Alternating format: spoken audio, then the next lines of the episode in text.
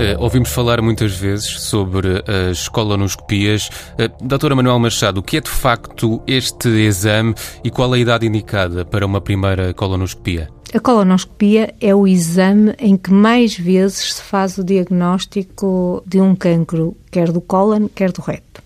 É a visualização pela parte interna, que é onde a maior parte dos cancros do cólon e do reto aparecem, portanto, do intestino. Uh, vê uma lesão que lhes parece suspeita, uh, faz uma biópsia uh, ou remove, remove a lesão, por exemplo, um pólipo, pode remover na totalidade, e depois da avaliação pelo colega da anatomia patológica é diagnosticado um cancro.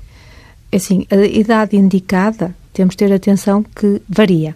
Uhum. Grosso modo, numa pessoa que esteja sem qualquer sintoma, nem tenha fatores de risco, a idade indicada, segundo as guidelines internacionais, são 50 anos.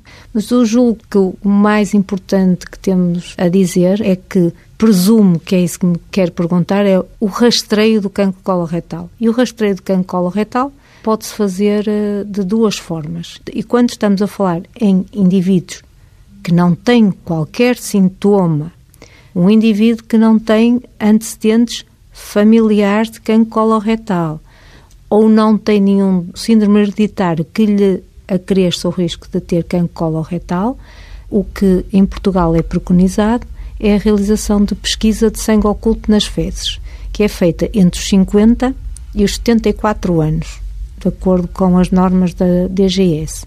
E só se houver a positividade da pesquisa em pesquisa de sangue oculto das fezes é que se fará a colonoscopia. Esta simples pesquisa de sangue oculto das fezes reduziu as taxas de mortalidade no nosso país em mais de 10%. Julgo que foram 16% que a taxa de mortalidade reduziu. Isso é muito importante.